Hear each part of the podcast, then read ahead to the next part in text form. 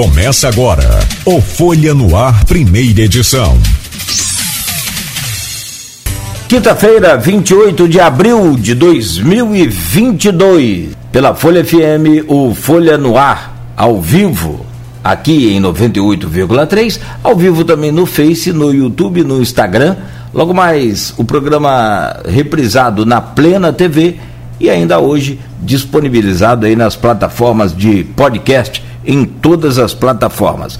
No programa de hoje, com Arnaldo Neto, temos o prazer de receber aqui o Carlos Morales, hoje, né, diretor do Centro de Controle Zoonose de Campos.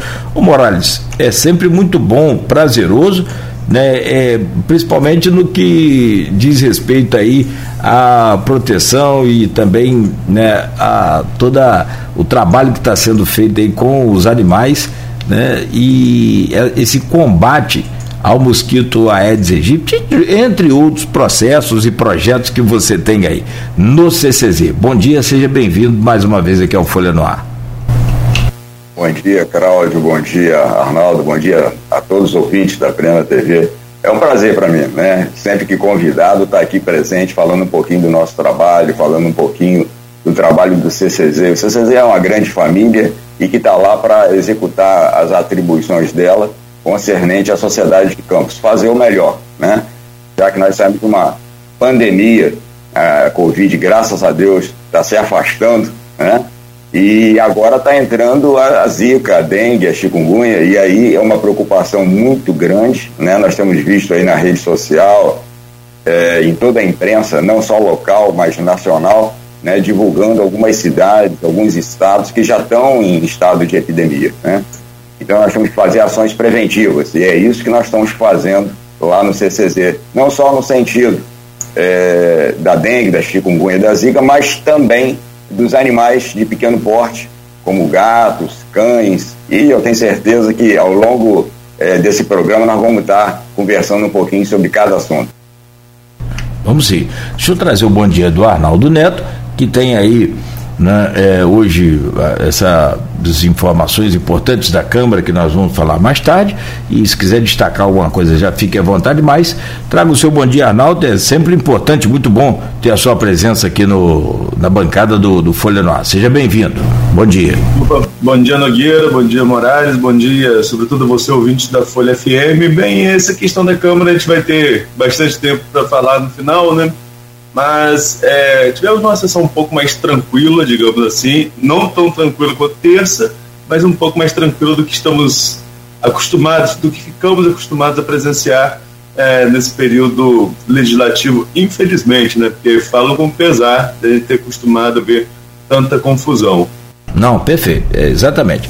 Ô, ô, Arnaldo, deixa eu só começar aqui com o Morales, se me permite, ou você começa aí? Eu tenho uma pergunta aqui para entender o seguinte, o Morales falava, né? A pandemia começa a se afastar, o termo que ele usou. De fato, a pandemia já chega aí em Campos, por exemplo, na fase branca, né, de combate aí à Covid-19, que quase tudo liberado, voltando ao normal. Em Minas Gerais, Belo Horizonte, né, a prefeitura anunciou ontem também a liberação de máscara em locais fechados, essa coisa toda.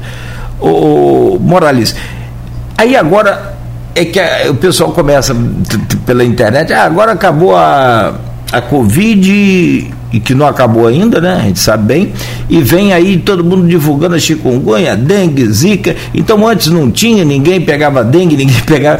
Como é que são esses números para a gente entender? E com a volta desse meio que híbrido e normal, as pessoas também pararam de, naturalmente, ter aquele. deixaram de ter aquele tempo para cuidar do quintal? É verdade, Claudinho. É, é muito importante as pessoas entenderem que bimestralmente a gente faz o LIRA. O LIRA é um levantamento rápido, é um índice de levantamento rápido que a gente faz, né, para saber aonde está a proliferação do mosquito. Isso é feito, como eu falei, bimestralmente. É, o primeiro índice é, que nós fizemos esse ano apontou 5,4 de infestação, que é o chamado de alto risco, né? Nós acabamos de fazer duas semanas atrás o último Lira e deu 3,9, que é médio risco.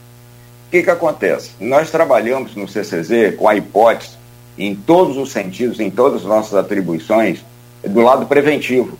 Né? Eu vou muito para a saúde, você sabe que eu sou da saúde humana, né? trabalhei em quase todos os hospitais de campos, você me conhece bem. Né? Fui chamado para trabalhar no CCZ, não pelo conhecimento animal, mas por gestão, por administração. Estamos trabalhando lá, evidentemente que é, aproveitando todos os nossos técnicos, especialistas, né, que estão lá com a gente. E a nossa intenção sempre é trabalhar preventivamente. Não trabalhar depois da doença instalada, mas trabalhar preventivamente. E nessa prevenção, nós saímos na frente, Campos saiu na frente.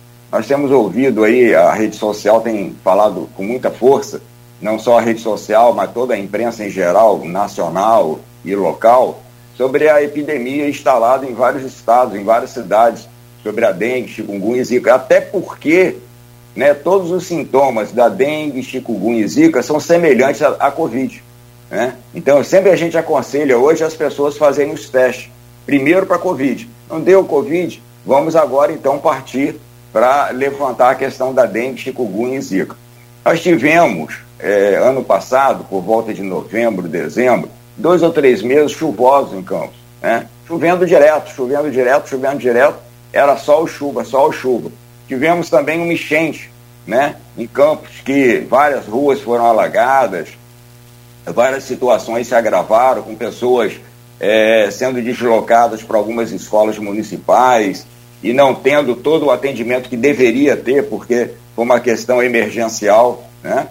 E tudo isso teve uma proliferação grande, como chegou a 5,4. Nada diferente também de 2021 onde nós temos, tivemos em 2021, em janeiro de 2021, um índice do Lira de quase 6% em 2021. Em 2022, 5,4% e agora 3,9%. Que, assim, tranquiliza de uma certa forma, mas não totalmente. A gente tem que estar alerta. E aí eu, eu quero conclamar aqui a toda a população de Campos em estar em estado de alerta, né? porque nós estamos em médio risco. É, quando eu falo em estado de alerta, porque é, o Lira é uma coisa que mede a proliferação. E o índice de notificação é outra coisa. O índice de notificação da doença em Campos é baixíssimo. Né? O prefeito abriu agora, por precaução, o CRDI, aonde trabalha com a dengue, trabalha com a chikungunya e trabalha com pós-Covid agora também. Então, assim, é muito importante ter aberto o centro lá, que funciona ali no Hospital dos Plantadores de Cana, né?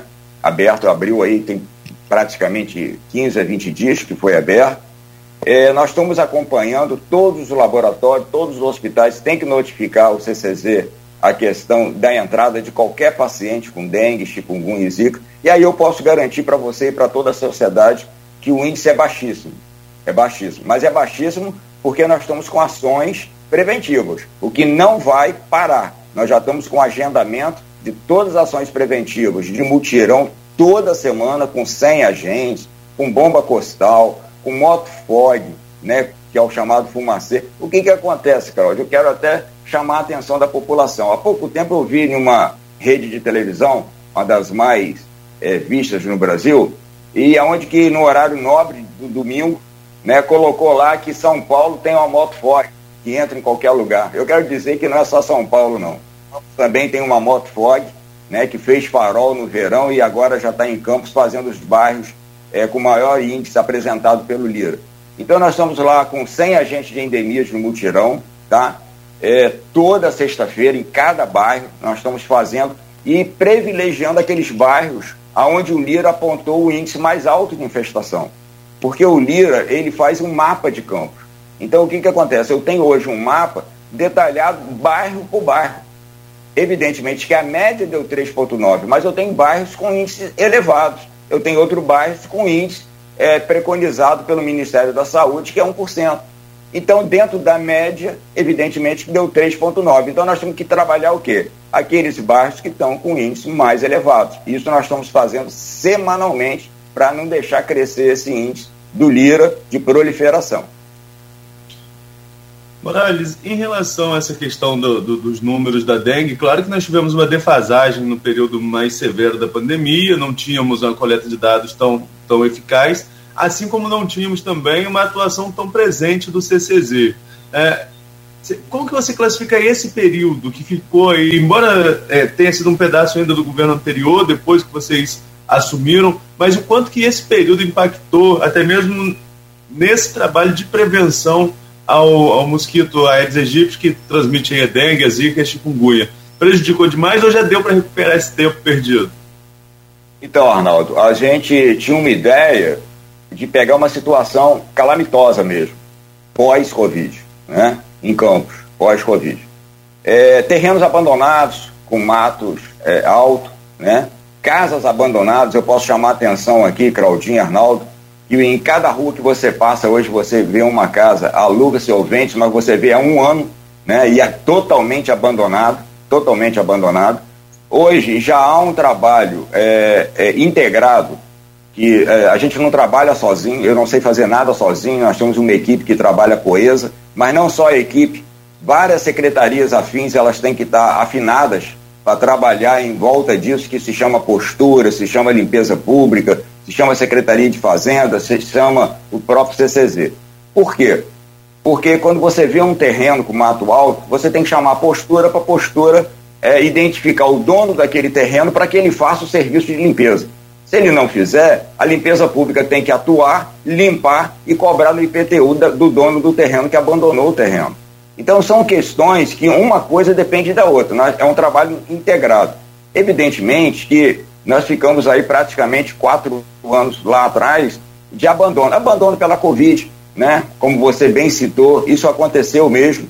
É, tudo era Covid, tudo era Covid, nada, não, tinha, não existia outra doença, existia só a Covid, né? Olha, tossiu, é, é, é, é nariz escorrendo e, ó, é Covid, né? Vamos fazer o teste, é Covid, e é isso que aconteceu durante aí um período longo de dois a três anos.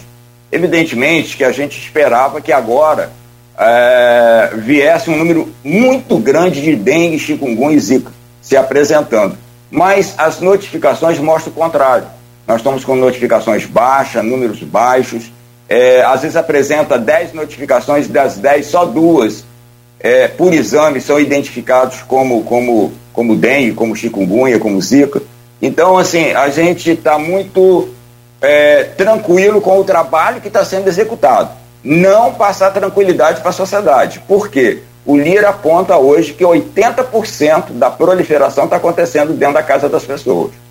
E, e, um pouquinho em cima do que você colocou, a Covid também não, não possibilitou o agente de endemias entrar nas casas.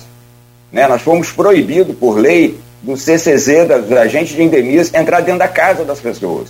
Então fazia um, um trabalho externo e não internamente na casa, né? por causa da Covid, por causa é, da transmissão da Covid para a família ou vice-versa.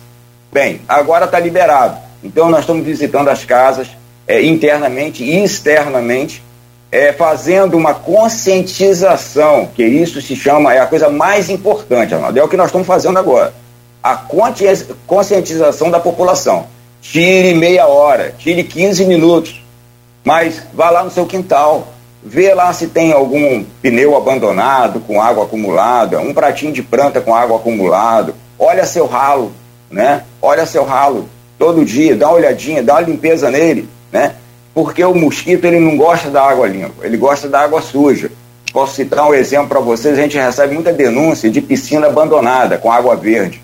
Pode ficar com água verde? Não, não pode, tem que tratar, né? Tem que tratar. Agora a água verde, ela constrói ali o, o predador do mosquito da dengue, que é, é o chamado besouro. Quando você vê aquela água verde, você vê um besouro ali. Aquele besouro ele é predador do mosquito da dengue. Então, é, é, é, não, não, quer dizer que você tenha que deixar água verde. Não pode deixar. Tem que tratar com cloro, tem que tratar lá. Mas, geralmente, a gente não encontra uma piscina com proliferação, porque existe o predador. É uma piscina abandonada, né? mas tem que cuidar da piscina, nós temos que cuidar da nossa casa. E aí, cuidando, como eu falei, o índice hoje é de 80% nas casas das pessoas. Então, necessita de uma conscientização, necessita de um trabalho da própria família, porque, olha, a dengue mata, a zika mata, né? E, e, e é preocupante e deixa sequela.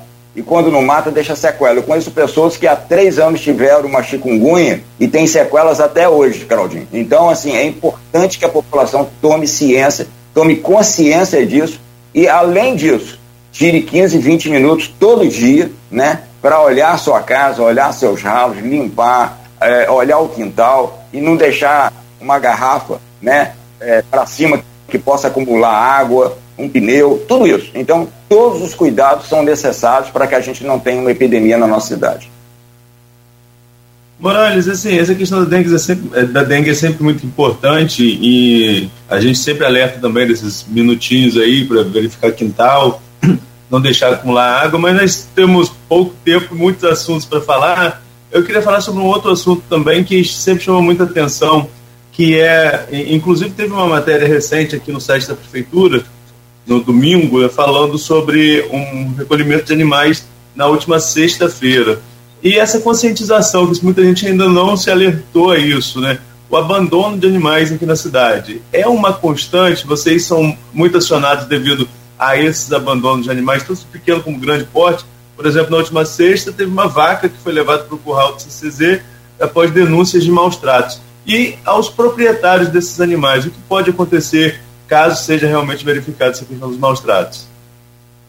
Arnaldo, a gente precisa chamar a atenção da população, né? Porque eu estava conversando com o Claudinho antes da gente entrar no ar. Existe um, um maus tratos intencional e não intencional.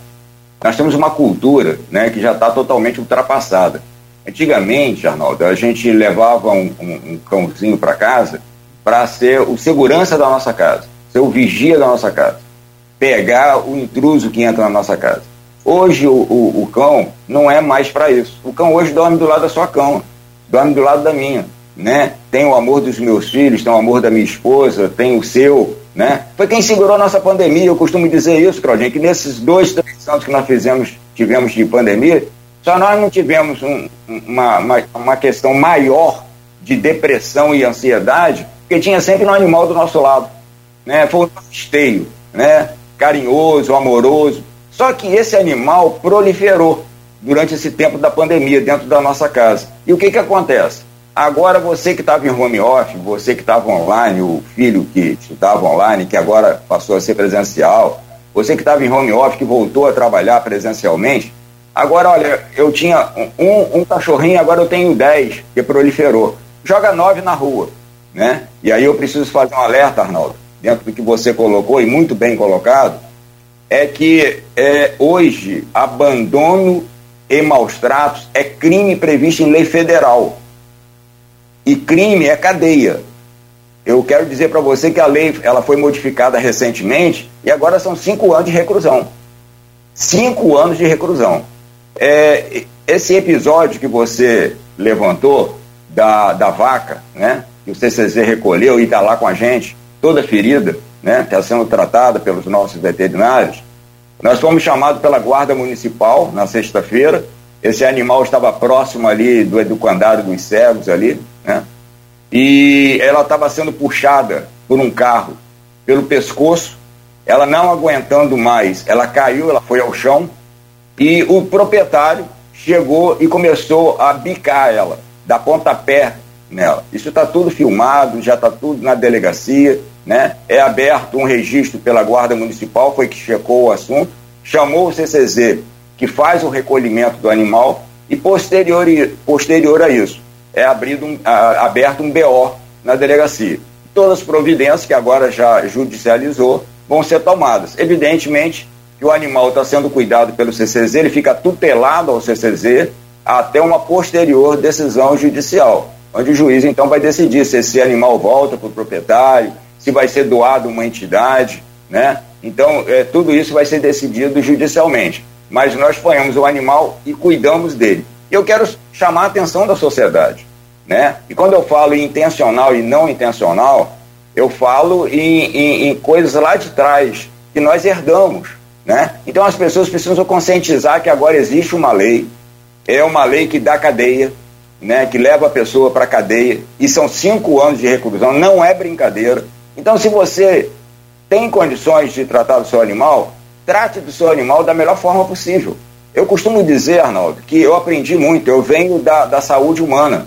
Né? Eu sou tecnólogo em radiologia, trabalhei no Ferreira Machado, na Santa Casa, na Beneficência Portuguesa, em quase todos os hospitais de campo.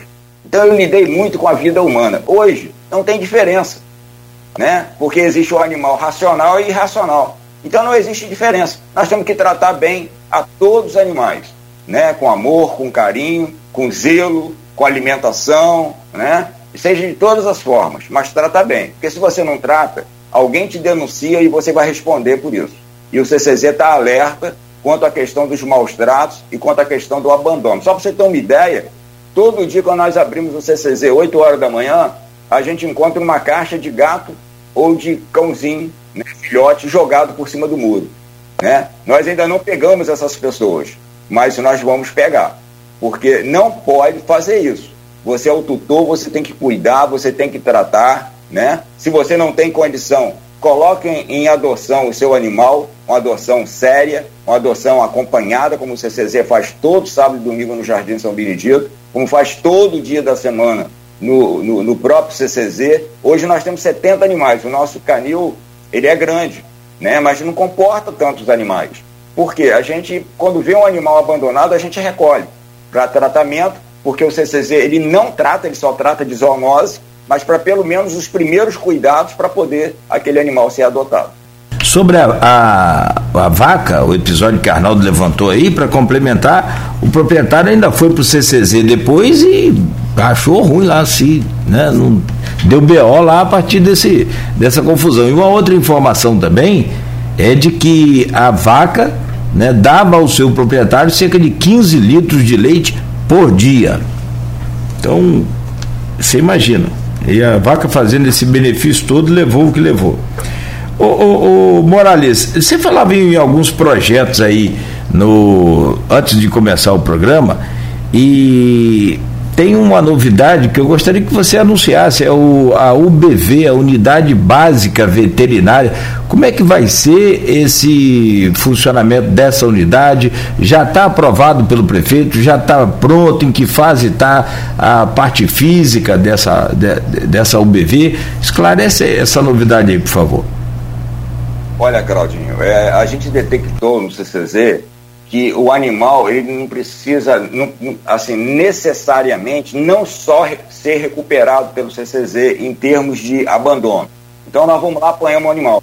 Mas o animal muitas das vezes é um animal atropelado, é um animal machucado.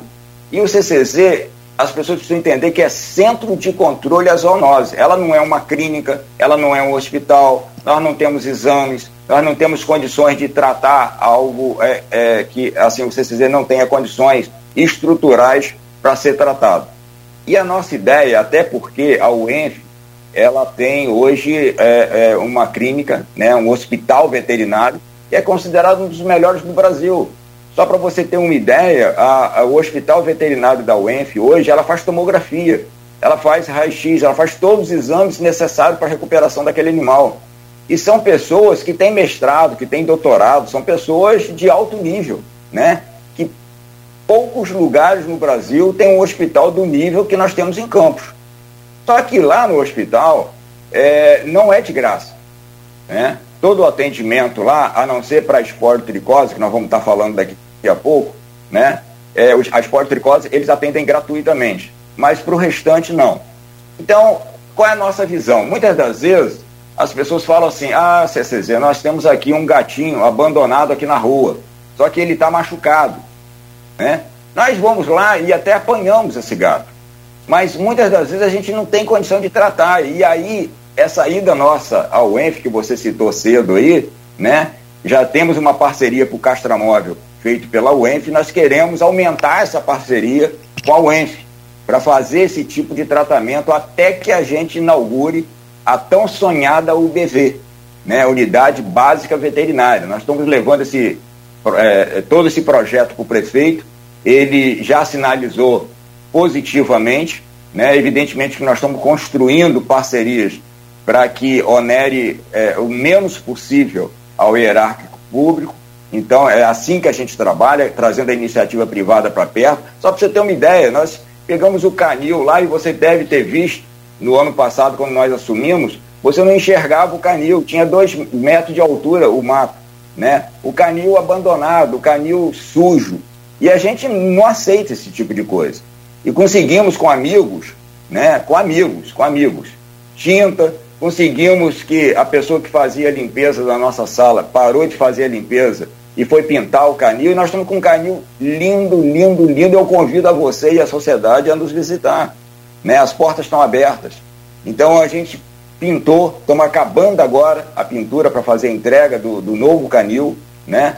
todo modificado, com, a, com centro cirúrgico, com toda a estrutura. Hoje nós fazemos castrações em dois castramóveis e também no centro cirúrgico do CCZ. Só para você ter uma ideia, nós estamos batendo a média agora de 3 mil castrações de setembro a outubro para cá, quando nós inauguramos dois castramóveis. Mas nós temos hoje né, 12 mil inscritos. Então nós estamos fazendo muito, mas tem muita gente para fazer, porque Campos ficou aí uma média de mais de cinco anos sem castração. E nós precisamos castrar os nossos animais. Quando a gente castra os animais, é, eu, eu posso falar para você assim, é, com, muita, com muito embasamento, porque eu tenho uma na minha casa, né? Eu tenho uma cadelinha na minha casa, se chama Pipoca, né? E ela, e ela passou pela castração e ela era danada, ela comia minha sandália, comia minha roupa, ela fazia as necessidades no lugar que ela achava que ela tinha que fazer. E depois de castrada, virou uma dama, né? Virou uma dama. Ela, ela não faz mais isso, ela, ela, ela, a, as, as doenças que ela vinham, vinham sendo tomadas, né? É, é, apanhavam ela, né? E, e hoje, depois da castração, diminuiu muito. Então, assim, eu, eu dou como exemplo a minha, a minha cadelinha, dizer para você, leve para castrar. Né? Evita a proliferação, evita a doença, você vai ter um animal muito mais dócil, muito mais amoroso com você e com sua família. Morales, em relação a essa questão do castramóvel, né, você falou que tem, tem atendimentos, são gratuitos, como que a pessoa faz para ter acesso a esse tipo de serviço do CCZ? Existe um cadastro prévio? Existe um período de inscrição? É, há diferenciação de, de classe social? Algumas pessoas podem, outras não podem? Ou é aberto a todo mundo? Como que funciona quem está ouvindo a gente? Tem algum animal que queira levar para castrar nesse serviço? Arnaldo, essa colocação sua é perfeita. É, eu, nós temos dois castramóveis. Hoje um funciona no Boulevard, né? no Shopping Boulevard. Outro funciona no CEA, ali em Guarulhos, próximo ao HGG ali, né, do meio ambiente. É, algumas pessoas até perguntam, mas Morales, é, olha bem, não é castramóvel, ele não tem que ficar andando, né? É um, é um, nós, quando nós entramos na prefeitura, Arnaldo, só para voltar um pouquinho as pessoas entenderem, nós tínhamos uma emenda parlamentar, né, em torno de 300 mil, que já estava com mais de um ano parado na prefeitura, onde esse dinheiro ia ser perdido, ia voltar para o governo federal. E nós conseguimos, porque Morales tem 30 anos de prefeitura, e graças a Deus, por onde passou, ele só criou amizades, só deixou boas amizades. A gente põe o processo debaixo do braço, saímos de secretaria em secretaria e conseguimos comprar os dois castramóveis. O castramóvel é, é, é, um, é, um, é, um, é um lugar né, onde faz a castração, é, o nome já está dizendo, móvel, mas ele, ele é, é, é um trailer é, muito caro. Muito caro, porque ele tem todo instrumental cirúrgico, tem toda uma sala de cirurgia preparada para isso, um pós-operatório, são quatro salas, todas elas climatizadas, né, tem gerador próprio. Então a gente tem que ter muito cuidado aonde vai botar esse, esse trailer. Primeiro, nós temos que ter uma estrutura de água, Segundo, nós temos que ter uma estrutura de banheiro, porque só a, cada equipe que trabalha num castramóvel são quatro pessoas. Né? É um veterinário, um atendente, um instrumento, são dois administradores e um é, é, é, instrumentador para o, o, o, veterinário fazer a cirurgia. Né? Nós temos uma média hoje de 45 cirurgias dia, 45 cirurgias dia, sendo dois castramóveis e mais o centro cirúrgico CCZ. Né? No somatório, nós temos 45 cirurgias, castrações por dia. A Morales podia fazer 100. Eu vi esse dia na rede alguém falando por que, que os castramóveis com mais de centro cirúrgico não faz 100, 150. Sabe por quê? Porque nós temos responsabilidade. Nós fizemos 3 mil castrações e nenhuma intercorrência até agora.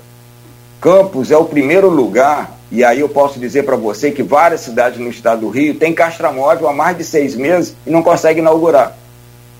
Não vou citar por questão de ética, mas nós temos para mais de sete cidades no, no, estado do Rio de Janeiro que tem castramóvel e não consegue botar para funcionar. Em primeiro lugar, por causa de insumos, em segundo lugar, porque tem toda uma deliberação junto ao Conselho Veterinário do Estado do Rio de Janeiro. Hoje nós temos, pela primeira vez, o CCZ tem um responsável técnico, coisa que não tinha, né? Então nós temos um responsável técnico. Então nós fazemos com muita responsabilidade. Preferimos fazer menos um pouco, mas fazer com responsabilidade sem intercorrência.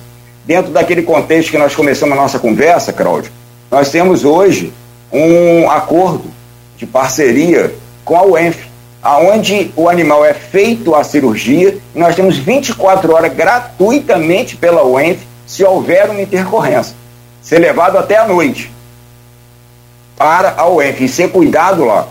Né? E graças a Deus, nós não utilizamos isso nesses 3 mil, é, nessas 3 mil castrações. Por quê? É feito com responsabilidade, a gente pede o cuidado é, muito grande, porque você ama seu animal, cara.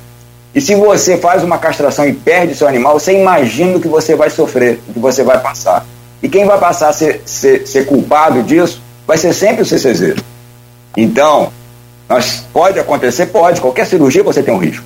Qualquer cirurgia. Quando você abre, né, e eu falei, eu venho do lado humano, a partir do momento que você faz uma cirurgia, você assina lá um termo. Né? Tudo pode acontecer. Mas graças a Deus, com responsabilidade, com cuidado, com amor, né, a gente tem pedido muito isso a eles, trabalhamos com reuniões periódicas. Outra coisa que eu vi na rede, alguém dizer assim, o CCZ não tem um planejamento de castração. Tem sim. Nós seguimos um planejamento rígido junto ao Conselho Veterinário do Estado do Rio de Janeiro, tem suas diretrizes. E nós temos que acompanhar as diretrizes do Conselho. Eu vi um castramóvel ser fechado no Rio de Janeiro pelo próprio Conselho, que não seguia as diretrizes do Conselho Veterinário. E nós seguimos com relatório mensal para o Conselho para proteção desses animais que são castrados. Em... É, você tem uma ocorrência aí, uma intercorrência, como você disse, no pós-cirúrgico desse já é desagradável. Você tem uma morte de um animal desse, aí pronto. Aí né, acaba toda a alegria do processo. Ô, ô Morales, são 7h42, eu vou te pedir licença rapidamente, deixa eu fazer um intervalo aqui, a gente volta para fechar aqui a sua participação, você tem um compromisso agora cedo na UF, até podemos falar sobre isso, né, Arnaldo? Você né, comentar sobre essa questão da, da sua reunião na UF com o Raul, o reitor, né, para saber quais as novidades que você vai trazer aí com essa nova parceria. Opa, Morales, é, nós falamos sobre falamos um pouco sobre castração no, no bloco anterior, mas eu vou, eu vou insistir na pergunta em relação a quem quer levar o animal para ser castrado. Qual o procedimento que deve ser feito? É, é importante, eu acabei pulando essa questão. Arnaldo, é, as pessoas podem fazer inscrição no site do CCZ, que é cczcampus.com.br, faz a inscrição. E algumas pessoas questionam na rede ah, eu fui o primeiro a me inscrever, não fui chamado até agora. Aí eu também respondo a sua pergunta, Arnaldo, porque quando você faz a inscrição, você também cai no filtro. Né? Qual é o filtro do site do CCZ? A prioridade número um são os cães abandonados recuperados pelo CCZ. A prioridade número dois são protetores de animais em campos. Eu citei até anteriormente a Claudinho, uma, uma senhora que abandonou sua vida pessoal e ela mora ali na frente do Shopping Boulevard e ela tem 150 animais de pequeno porte que ela cuida e cuida bem, cuida com carinho, cuida com amor. Então, essa é a segunda, que são os protetores de animais. Em terceiro lugar, quem recebe benefício social do governo federal, que já é considerado, né, estado assim, é, de dependência financeira, né? Então, e em quinto lugar todo mundo, né? No final todo mundo. Sendo que é, é, quem recebe benefício social, protetores, é um número gigantesco. Esses 3 mil que nós fizemos aí até agora, né, nós estamos ainda dentro do, do da, da condição daquelas pessoas que recebem benefício social, ainda não passamos para os outros. E muitas das vezes, esse outro, né, que tem condição de pagar e se inscreveu, mas também é, é, nós somos obrigados a fazer, por lei, a castração, né? Só que eles ficaram em último lugar. Então, muitas das vezes, ele foi o primeiro a se inscrever. Ah, mas não fez a castração até agora. Não fez porque ele entrou no filtro que já tem no, no, no próprio site do CCZ, que é automático. Então já vai filtrando aquelas pessoas, como eu falei, né? Protetores, animais abandonados, protetores, depois vem quem recebe benefício social e posterior a isso, todos. Agora, é, a gente está falando nesse momento de animal de pequeno porte, falamos mais cedo também sobre a questão é, de animais maiores abandonados. E uma imagem que é muito recorrente aqui para gente na redação da Folha é de animal solto na pista, por exemplo. E às vezes animais abandonados à beiras de estradas, em terrenos abandonados.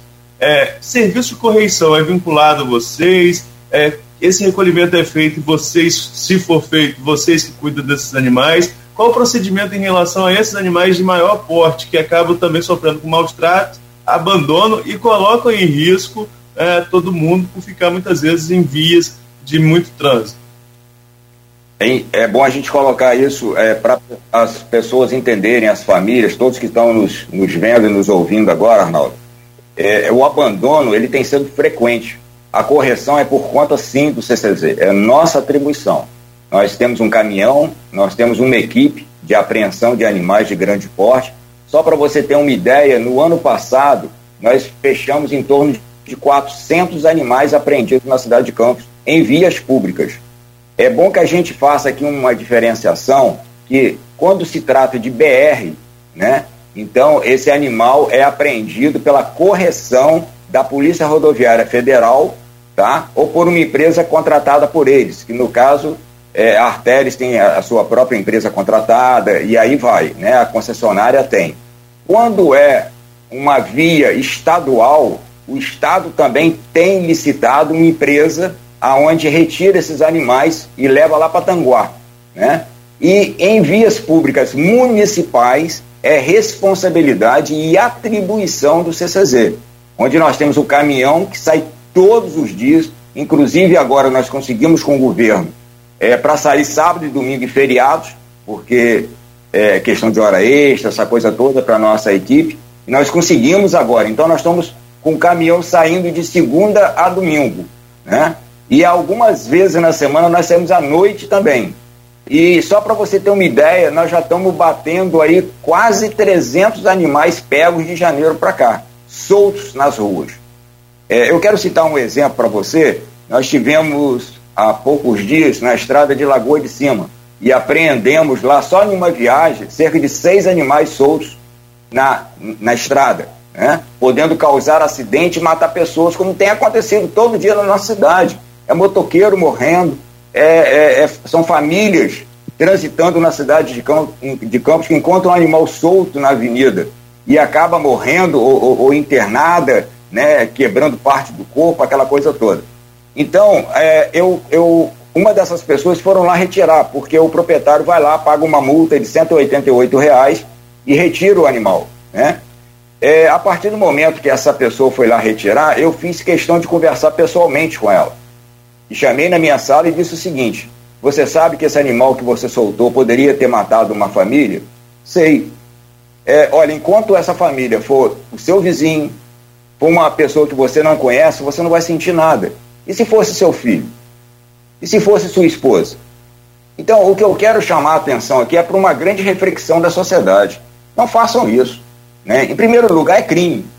Você vai responder né, na justiça, porque o, o, o, o CCZ hoje ele tem que ir à delegacia e abrir um BO lá. Né? Então, nós temos que fazer toda a parte e judicializar o processo. Então, ele vai responder como esse senhor da vaca, né, dando pontapé na vaca, arrastando a vaca pela avenida. Então, vai responder por abandono e maus tratos. Abandono também é crime. E como quando você solta seu animal, você está abandonando seu animal na rua e podendo trazer é, acidentes gravíssimos, como tem acontecido na nossa cidade. Então, por mais que a gente tenha saído, Arnaldo, por mais que a gente tenha feito, por mais que a gente tenha apreendido, infelizmente, Infelizmente, cada dia que o nosso caminhão sai, tá, traz dois, três, quatro animais soltos na cidade de Campos. Isso eu estou falando principalmente da zona urbana. Quando a gente vai para Farol, às vezes à noite, que a gente faz uma incursão no meio da semana, você traz 10, 11 animais. Se você é, é, é, sai também para Lagoa de Cima e para outros lugares, né, que a gente sabe que é rotineiro, se você for hoje atrás do São José, tem animal solto. Se você for atrás do HGG, tem animal solto. Se você for na Arthur Bernardi, você vai de manhã, tem animal solto, você vai à tarde, tem animal solto. Se você for ali atrás do Boulevard, ali atrás daquele condomínio ali, cheio de animais soltos, todo dia. Então, o que a gente pede à sociedade, não faça isso. A coisa mudou. Agora não é só apreensão, não. Não é só a multa, que é uma multa pequena, de 188 reais para você retirar seu animal. Não é só isso, não. Agora é da cadeia. Então preste atenção, não façam abandono de animal, nem de pequeno porte e nem de grande porte, porque é crime. Agora, tem também outra questão que a gente acabou esbarrando nela, mas passou e não falou, que é a questão de vacinação. É, como que o CCZ está preparado para vacinação antirrábica? Normalmente tem campanha, né? Esse ano ainda não passamos pelo período de campanha dessa vacinação, salvo o melhor juízo. A campanha, aquela campanha geral, dia D de vacinação, ainda não. Mas a pessoa pode levar qualquer dia, procurar, procure qual local para essa vacinação? Então, Arnaldo, ano passado, quando nós assumimos o CCZ, nós imediatamente começamos uma campanha antirrábica é, de mutirão. Toda semana nós estávamos em, em, uma praça pública em algum bairro da cidade. Nós chegamos a quase 60 mil vacinações antirrábicas no ano passado em Campos. Né? Batemos essa, essa meta aí de 60 mil vacinações. O que acontece esse ano? Né? Nós temos o dia D, como você falou, que acontece em setembro, que aí, ano passado, nós fizemos 55 pontos de vacinações em toda a cidade de Campos, no interior e na zona urbana, então nós fizemos 55 pontos. É, nós já vamos começar agora o mutirão antecipadamente, porque as cidades ficam esperando o dia D, eu não quero esperar o dia D, nós precisamos fazer essa vacinação antes, mas mesmo sem os mutirões que já estão sendo organizados para começar, eu posso dizer para você que está nos vendo e nos ouvindo agora, você pode levar o seu animal no Jardim São Benedito, sábado e domingo. Você pode adotar um animal e também fazer a vacina antirrábica do seu animal de 9 da manhã às 17 horas, todo sábado e domingo. Independente disso, você pode levar no CCZ de segunda a sexta, no horário comercial, de 8 às 17 horas, ou nenhum dos castramóveis.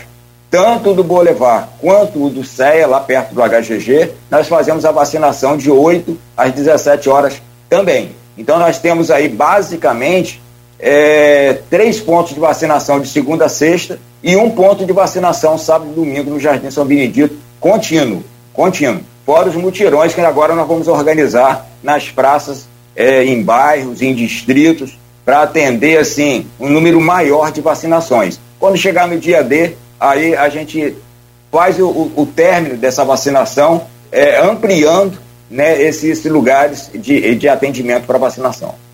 Morales, você citou aí a questão da feira de adoção, nós chegamos a passar um pouquinho por ela também no bloco anterior, mas me surgiu uma dúvida. Os animais que, que é, são colocados ali para adoção são animais que são recolhidos de rua, são animais que foram abandonados, eles vão para o CCZ, e aí qual é o tratamento desses animais? Todos são castrados, já são, ah, os que são colocados para adoção são castra, castrados, e qual é o procedimento para quem quer adotar esses animais?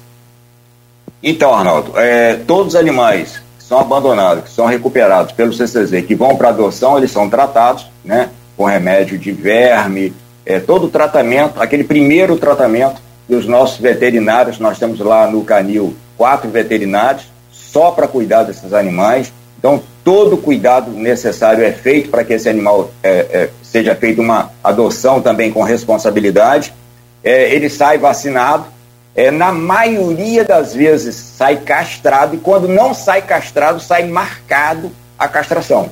Já sai marcado, por quê? Porque é, todo animal, ele também tem algumas regras, né, que tem que ser é, é passadas para as pessoas, né? É, por exemplo, é, você não pode castrar um animal com menos de quatro meses você tem dificuldade de castrar um animal que pese mais de 25 quilos. Né? Traz algumas intercorrências. Então, a gente tem toda é, é, essa programação para não ter risco. Então, a maioria dos animais já saem castrados e os que não saem, saem com marcação da castração, que nós garantimos essa castração para todos os animais que foram é, adotados. Essa castração é uma castração é, responsável, Então nós temos toda uma documentação que é necessária para que essa pessoa faça, é, adote esse animal. Primeiro, é, os documentos normais, identidade, CPF. Segundo lugar, comprovante de residência, ele tem que morar em Campos.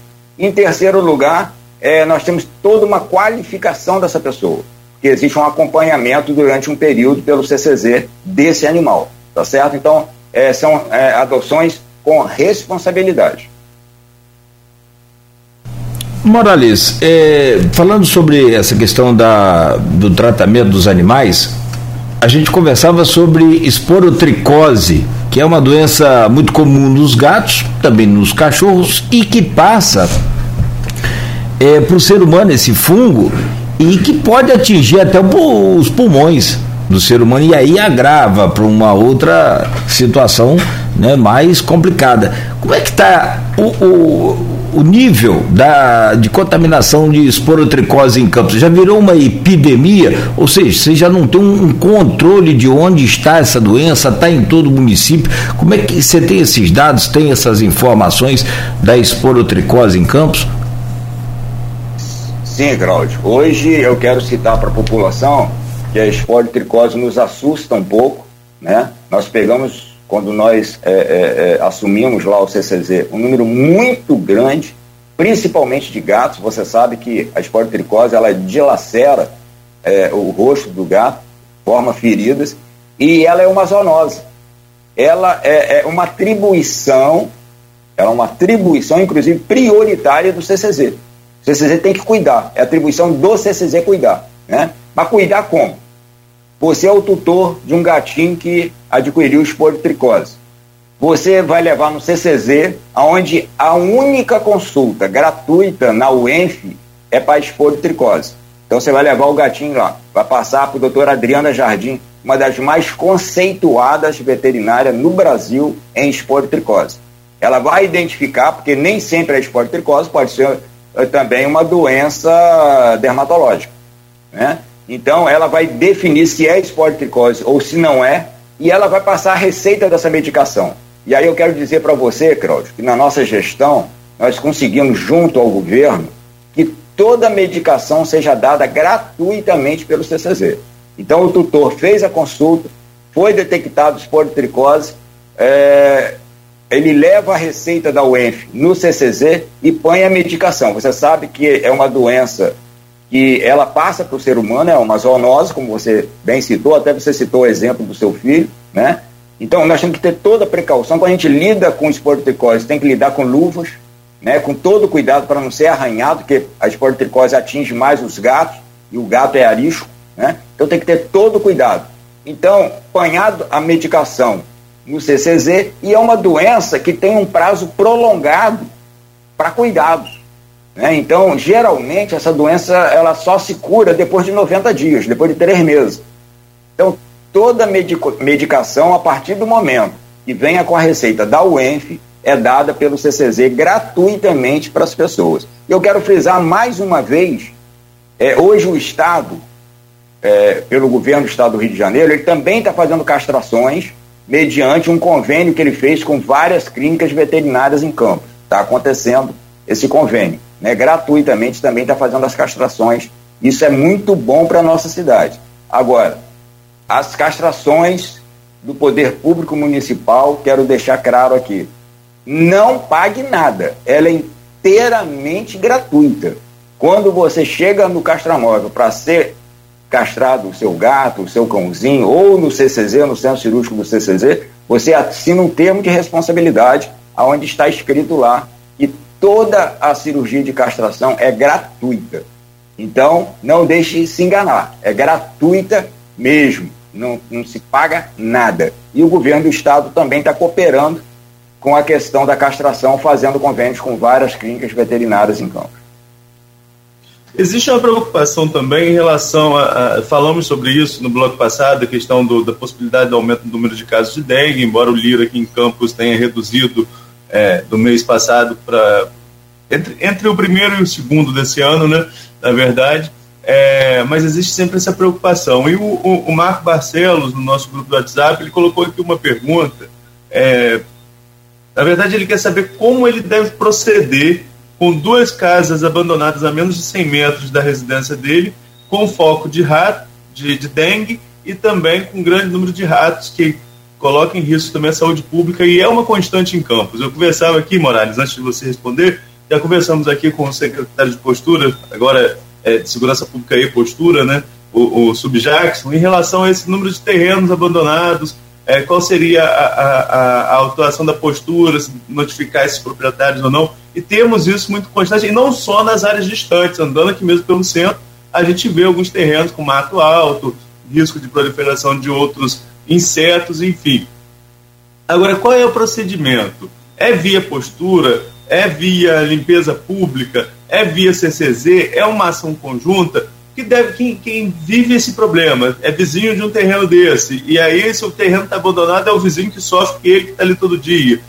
Quem ele deve procurar para tentar buscar uma solução para diminuir pelo menos esses focos de dengue e de outros insetos e outros animais que colocam em risco a população? Então, o que, que acontece? Hoje nós trabalhamos com ações integradas. Né? A Secretaria é, Postura, a Secretaria de Fazenda, a Secretaria de Limpeza Pública, é, o CCZ, tem que andar, é, andar em conjunto, andar com ações integradas. Evidentemente que você detectou um terreno ou uma casa abandonada né, e que já tem roedores, é, já está sendo é, infestada com mosquito da dengue e tal. Em primeiro lugar, postura. Que a postura tem que identificar o dono, o responsável tem que tomar todos os cuidados, fazer a limpeza, fazer o que precisar fazer. Em primeiro lugar. Depois da postura, a limpeza pública. Né? Se a postura não identificar o dono, se o dono não fizer a limpeza, a limpeza pública vai fazer a limpeza e vai cobrar no IPTU daquele dono daquela casa. Então, a limpeza pública. E em terceiro lugar, o CCZ. O CCZ não pode, nós fazemos todo o trabalho de roedores, quando necessário, mas nós temos que entrar num terreno limpo. Se a gente botar o veneno num, num, num lugar onde o mato está com dois metros de altura, não vai causar o resultado necessário. Né? Então nós precisamos que aquele lugar esteja já limpo para que a nossa equipe possa entrar e botar lá o veneno para os roedores. O nosso pessoal da dengue, da chikungunya, entrar e fazer lá o fumacê, fazer lá a costal, né, todo o, o, o trabalho necessário para que a gente é, preventivamente né, não prolifere o mosquito. Então a gente precisa daquele lugar já é, limpo. Então, é, em primeiro lugar, postura para identificar o dono, que a responsabilidade é dele. Né? Ele tem que tomar todos os cuidados, ele tem que ir lá e fazer. Se ele não fizer, né, aí sim, a limpeza pública faz e cobra dele no IPTU. Em terceiro lugar, o CCZ fazendo todo o trabalho, não só da dengue, da chikungunya, da zika, mas também roedores, marimbondo, né? Quero também deixar claro aqui para a população que a questão da abelha não é com, a, com o CCZ, a abelha não se mata, a, a, abelha simplesmente se retira, né? E aí é o pessoal da Defesa Civil, onde tem pessoas qualificadas para isso, tá? O cupim também não é com o CCZ, é com a Secretaria de Meio Ambiente, porque ele não é uma zoonose, ele traz é, é, simplesmente prejuízos financeiros, mas ele não é uma zoonose. Então a gente precisa entender um pouquinho do trabalho de cada secretaria. Isso é importante para que as pessoas possam, então, é, se dirigir à secretaria correta para fazer a denúncia e aí a gente é, também, no final, o CCZ entrar fazendo a parte dele.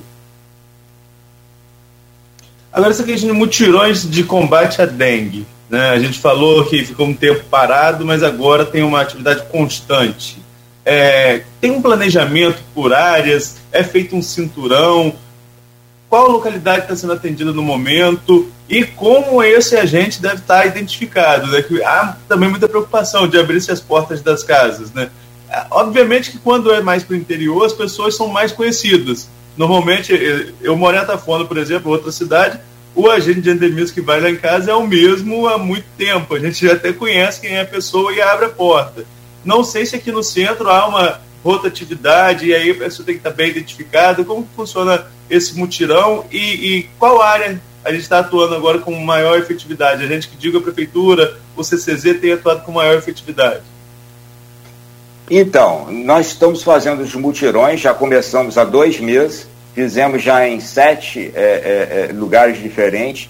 Começamos ali no Parque Nova Brasília, onde o índice era mais elevado de proliferação. Só fazer um, um parênteses aqui, é, todos esses lugares são determinados pelo Lira, né? Porque, como eu falei anteriormente, o Lira detecta em cada bairro o índice por bairro. Né? Na média, nós estamos 3,9. Então, esses bairros com a maior proliferação são prioridades no, nos mutirões. Então, nós já fizemos sete mutirões, vamos continuar agora, já temos o agendamento para vários outros bairros que estão com a proliferação alta, que estão com índice alto. Quanto à questão dos agentes de endemias, Arnaldo, quando nós entramos no CCZ, nós detectamos que as pessoas, muitas delas, tinham medo de abrir a porta. Por, por quê? Porque muitas pessoas se passavam por agentes de endemias, muitas pessoas se passam hoje por agentes da Enel, da Água do, do Paraíba, para fazer coisas erradas, né? Então, o nosso pessoal, ele trabalha hoje com crachá, com QR Code. Então, leia o QR Code, você vai cair no site do CCZ e você vai identificar esse agente de endemias. Agora, não deixe de abrir a sua porta, por amor de Deus. Se você não abre sua porta para o agente de endemias, você pode ter uma proliferação dentro da sua casa. Então, esse agente, ele é treinado, né, para que entre na sua casa, faça o melhor dele. Geralmente, você falou com muita propriedade que os, todos os agentes de endemia, geralmente, ele já criou uma referência no bairro. Já criou um conhecimento no bairro. Então, não deixe de receber esse agente. E por precaução, leia o QR Code que você vai saber tudo sobre esse agente e aí sim você vai abrir a porta da sua casa com responsabilidade. Morales, você tem um compromisso agora é, na UENF, vai se reunir, acho que a gente já está atrapalhando um pouco sua agenda aí, mas só para fechar aqui, o Raul vai entender, ele sabe como é que a gente é enjoado aqui mesmo. É, mas assim, só para a gente fechar, eu quero que você comente sobre essa parceria aí com a, com a UENF e me diga se você, você falou que tem sete bairros com atendimento já desse mutirão que o Arnaldo perguntou. Quais são esses sete bairros? São os que têm o índice maior de infestação? Por favor. Sim, são aqueles que têm o índice maior de infestação. E evidentemente, como eu falei com você, nós temos todo um trabalho do Lira, onde determina esses índices de, de infestação por bairro, e aí todos aqueles que estão com índice elevado são cuidados pelo CCZ, é, é, vão ser prioritários, prioritários nos mutirões.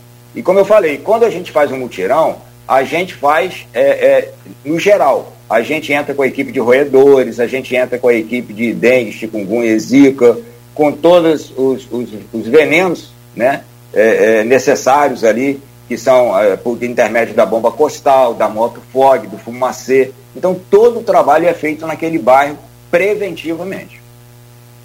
Quais são esses bairros, Marades? Você quer citar o. Você tem os. Dizer alguns que foram feitos, né? Que já foram feitos, que estavam com índice elevado. Nós fizemos ali é, Travessão, nós fizemos Parque Nova Brasília, tá? Fizemos Parque Nova Brasília, fizemos é, Parque Aurora e outros bairros que não vem a lembrança, mas nós já fizemos sete bairros e agora a programação desse 3,9, que foi o índice que foi dado agora, nós já estamos também é, é, já elencando todos os bairros que vão entrar nesse agendamento agora por semana nos mutirões que vão acontecer nos índices mais altos. Não está girando aí seu seu aparelho não está girando a imagem, você está meio de lado. Vou melhorar aqui um pouquinho, porque Só... realmente não girou. Entrou uma ligação aqui. É. Mas não, volta ao normal aí, ô Carlos Alberto, por favor. E vamos fechar aqui para não atrapalhar a sua reunião lá. Eu quero te agradecer muito, Morales, pela presença aqui hoje, sempre apostos aí quando a gente chama. Muito obrigado. Parabéns aí pelo trabalho e, e sempre, né? A gente vai estar tá aí nessa parceria, orientando a população para combater o mosquito, para ficar atento aí com essa esporotricose, que eu conheço gente que pegou essa doença, que sofreu bastante não só ela, ela deixa marcas da pele, como machuca sério e pode ter consequências mais graves caso você não, não se cuide aí. Morales, um grande abraço, bom dia mais uma vez, muito obrigado.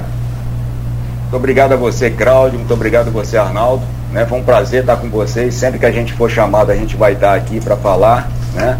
Ah. E eu espero que a população é, tome isso como responsabilidade. Isso é um momento de reflexão.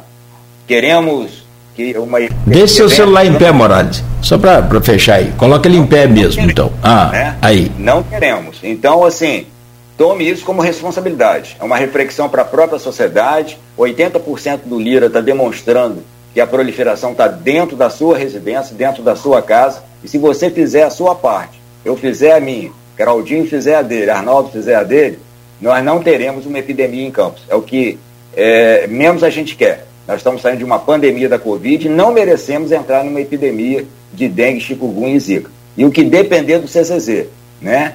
Às vezes com pouca estrutura, é, com muita dificuldade, mas eu tenho certeza que a gente tem uma equipe lá que é uma família e que está transformando o CCZ e fazendo o melhor dela para a sociedade. Eu costumo sempre dizer lá, quando a gente se reúne, eu sou servidor público estatutário, né, há 30 anos da prefeitura, o que, a, o que a gente quer deixar bem claro é que nós somos população. Quando nós fazemos um trabalho público para a população, nós temos que fazer uma grande reflexão. A população somos nós. Então, se eu estou fazendo para o outro, eu estou fazendo para mim mesmo, eu estou fazendo para minha família. Essa é a conscientização que a gente precisa levar para a sociedade. Muito obrigado, Carolzinho. Muito obrigado, Arnaldo. Valeu. Neto. Opa, eu que agradeço, Morales, pela participação aqui com a gente e até uma próxima em breve, porque é um assunto que a gente precisa estar atualizando sempre e conscientizando, sobretudo, as pessoas sobre o papel de cada um aí no combate a essa questão da dengue. Bom dia. Bom dia. Muito bem, conversamos então ao vivo com Carlos Morales aqui no Folha no Ar da Folha FM, diretor do CCZ Campos. Bom, meu caro Arnaldo, mas o assunto agora é Câmara Municipal de Vereadores de Campos. Como é que está a situação? Você está acompanhando de perto. Líder da oposição chegou a dizer que está aberto ao diálogo, mas não ao acordo. Agora, é, principalmente com a base né, de, de, do governo. E tem um outro destaque também aqui, ó, como a Folha adiantou, Fábio tenta marcar a eleição da mesa para o fim do ano. Como é que foi ontem a Câmara aí? Olha, Nogueira, a Câmara ontem, como eu falei com você no início, né, foi mais produtiva do que nas semanas anteriores, até porque fomos um período sem sessão, enfim. É, obviamente, a votação mais importante da, da casa nessa legislatura foi a equiparação do piso salarial dos professores ao piso nacional, mas ontem tivemos várias discussões, várias questões é, é, locais mesmo sendo debatidas, né? Questão de iluminação, é, poda de árvore, essa questão normalmente discutida na casa, entre outros projetos, projetos de leis que estão tramitando, projetos de autoria dos vereadores. Mas chamou a atenção ontem a reação do vereador Marquinhos Bacelar a uma colocação que o Fábio fez, que está no meu blog, né? Conversei com o Fábio Ribeiro ontem, sobre essa possibilidade de acordo. Nós falávamos muito de acordo, acordo, acordo, acordo, mas a gente não, não tinha ainda uma noção muito clara do que seria esse acordo. O que sabíamos até então que haveria a possibilidade do seguinte: anula a questão da cassação dos vereadores, né, que é um processo administrativo de perda de mandato, mas que popularmente é conhecido por cassação, foi como foi o termo que se, se generalizou, na verdade. Então tem anula-se esse processo e anula-se também o processo movido pela oposição, que é o de afastamento do, do, do Fábio Ribeiro da presidência e do Juninho Virgílio da vice-presidência da mesa.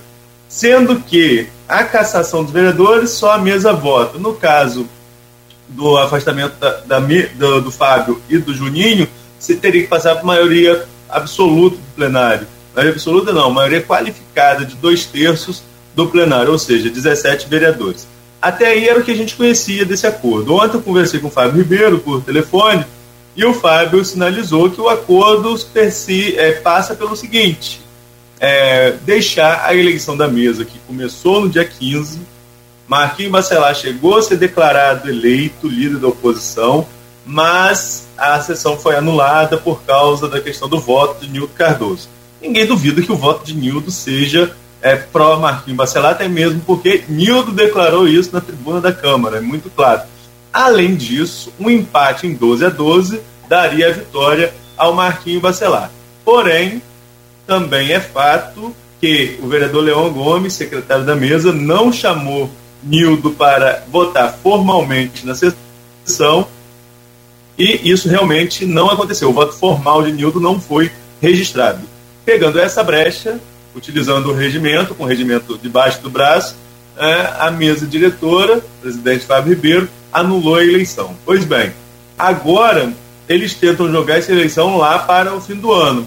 Porque, como a Folha adiantou, na coluna ponto final de ontem, o Aloysio já falava justamente sobre essa questão, sobre essa possibilidade de a eleição da mesa ficar para depois da eleição, das eleições gerais, eleições para deputados, senador, presidente, governador e governador. É, então, o que, que acontece? A oposição não estaria aceitando esse acordo, que é a retomada imediata da eleição da mesa. Por um lado, os governistas perguntam o que temem os integrantes da oposição em deixar essa eleição para lá, para o final, se pode, é, se pode realmente acontecer até o último dia do ano. Por outro lado, os oposicionistas questionam por que, que quiseram fazer agora e viram que ia perder e, quer, e, e agora querem tirar de pau. Então, acaba que todo mundo tem razão e, e, ninguém chega a um consenso. Né? Porque os dois lados têm seus seus pontos a serem colocados e serem debatidos. Existe uma ação na Justiça, essa está no Tribunal de Justiça, na qual a oposição pede a retomada imediata da eleição da mesa. Então, se essa liminar, é, ou se esse, esse, esse, julgamento do mérito conceder realmente essa é, determinação de que a eleição seja retomada imediatamente, não há dúvida de que o Marquinhos Bacelar vai ser eleito presidente. Não tem um, nenhuma sinalização de que vereadores de um lado ou de outro estejam pulando nesse momento. Embora, utilizando a expressão do Leonel Brizola, dizem que tem muita gente coxeando o alambrado, mas que o muro está mais baixo para pular dos garotinhos para o bacelar do que dos bacelar para o garotinho. Então, é, é, é, esse é o entendimento de quem acompanha os bastidores da Câmara de Campos em relação à possibilidade de aumento de bancada. É mais fácil a bancada de oposição aumentar do que a, base, a bancada governista aumentar nesse momento. Mas não teve acordo. Fábio foi muito direto, e aí é título do meu post e, e, que eu coloquei ontem, ele diz que os processos estão, entre aspas, guardados no armário.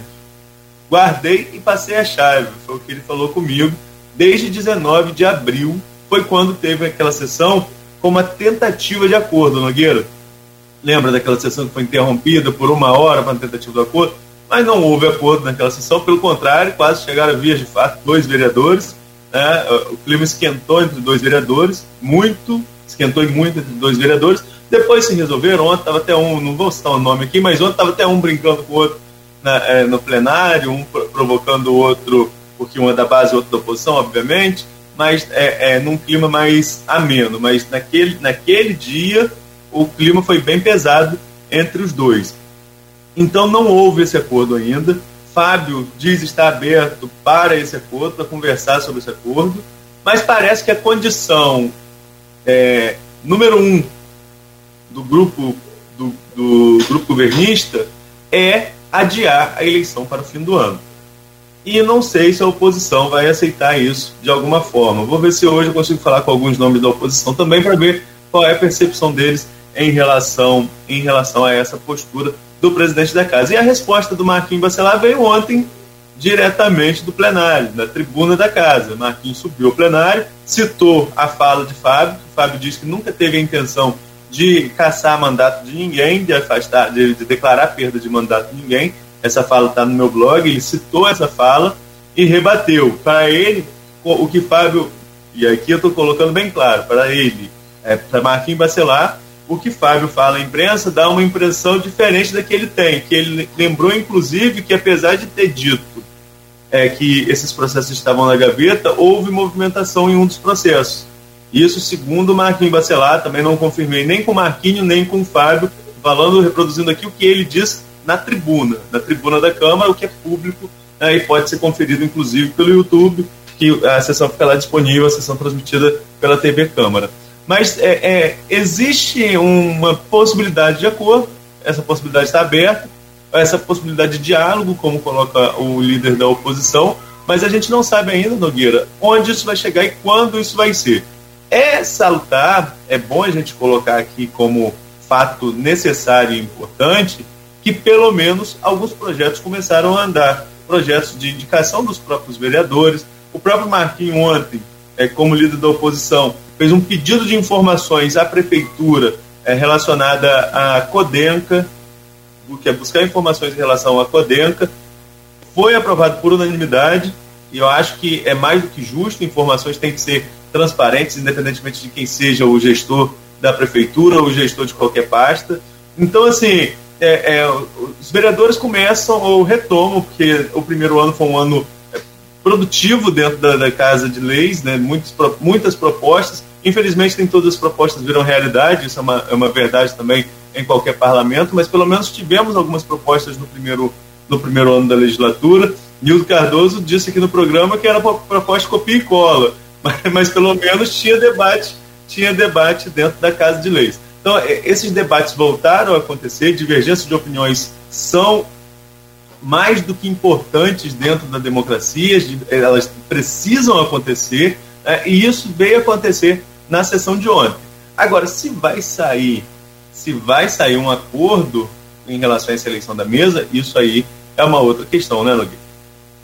Não tenha dúvida, até porque o, eu, eu sou meio que bombeiro nessa situação, assim, eu, eu pessoalmente, né?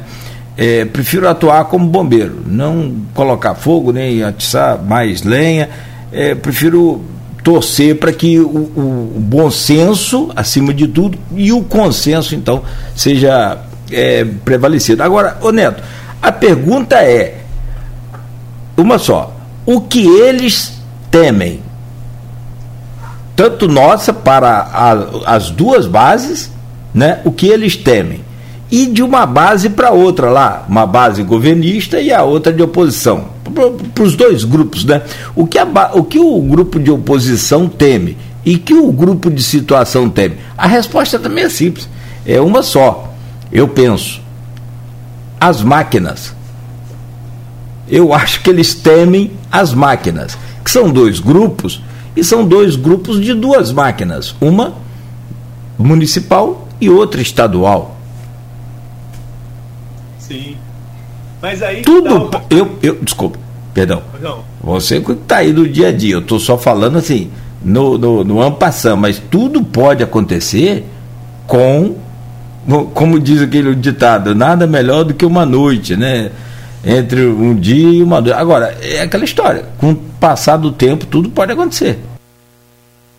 Nogueira, mas aí que tá. Qual é o X da questão nessa discussão? Você tem razão, isso aí são duas máquinas, tem a máquina municipal, né, que por um lado quer aumentar sua base, e apesar de hoje deputado estadual, Rodrigo Bacelar foi secretário de governo, né, e, e, e é uma máquina, a própria secretaria já é uma máquina, é a sala do governador.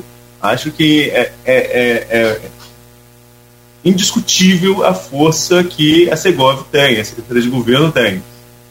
Embora vale lembrar que lá no início a informação que todos os vereadores confirmam né, é que o Rodrigo não teria sinalizado que queria o irmão como candidato a presidente. Obviamente que queria que o grupo chegasse, mas não o irmão para não ficar, pelo que dizem, essa questão familiar. Seria até bom um dia nós conseguimos confirmar isso diretamente com o Rodrigo, né? Mas enfim, é, fora essa questão, os grupos têm realmente esse apoio do grupo do Rodrigo Bacelar, do grupo do Vladimir Garotinho. Então é essa questão. Mas por que esperar outubro? A tendência é que Rodrigo Bacelar seja reeleito. A tendência. Claro que é, é, não estamos aqui falando que é o que vai acontecer, mas a tendência, depois de um trabalho na Secretaria de Governo, é que um deputado né, possa realmente inclusive aumentar a sua base, porque ele começa a ter entrado em outros municípios que antes ele não era tão conhecido. Isso é, isso é uma tendência. A tendência é que o governador Cláudio Castro esteja no segundo turno. Todas as pesquisas hoje apontam isso. Contra, segundo as pesquisas, hoje, o Marcelo Freixo, que vai ser uma disputa polarizada né, e que pode ter interferência ou não do governo federal. Da disputa pelo governo federal, digo. Só que, até hoje, Vladimir e Bacelar, e Rodrigo Bacelar, caminham com o mesmo candidato a governador, porque no meu ponto de vista, a única possibilidade de uma virada, de perder força o grupo do Bacelar, seria se o Cláudio Castro perdesse essa eleição. Mas é, é, se o Cláudio Castro perde essa eleição, o grupo de Vladimir também sai um pouco derrotado, porque há um apoio ao, ao Cláudio, Cláudio Castro declaradamente pelo prefeito. Recentemente ele reafirmou esse apoio. Ou o ex-governador Antônio Garotinho vai entrar nesse tabuleiro? É, ontem mesmo o Garotinho publicou aí que está com a situação eleitoral perante a Justiça Eleitoral considerada regular. Se não houver nenhuma mudança nesse período até é, o pós-convenções, né, que é o período de registro de candidatura, ele poderia ser candidato a qualquer cargo. Não acredito, particularmente, e aqui é uma questão de opinião, particularmente, eu não acredito que Garotinho se aventure novamente numa corrida ao Palácio Guanabara sob o risco de ficar sem mandato, enquanto, é, como candidato a deputado federal, teria um mandato praticamente garantido, assim como Bacelar teria um mandato é, é, praticamente garantido de deputado estadual, Antônio Garotinho teria um mandato praticamente garantido se for candidato a deputado federal e como puxador da legenda, de uma legenda forte, que é a legenda da União Brasil.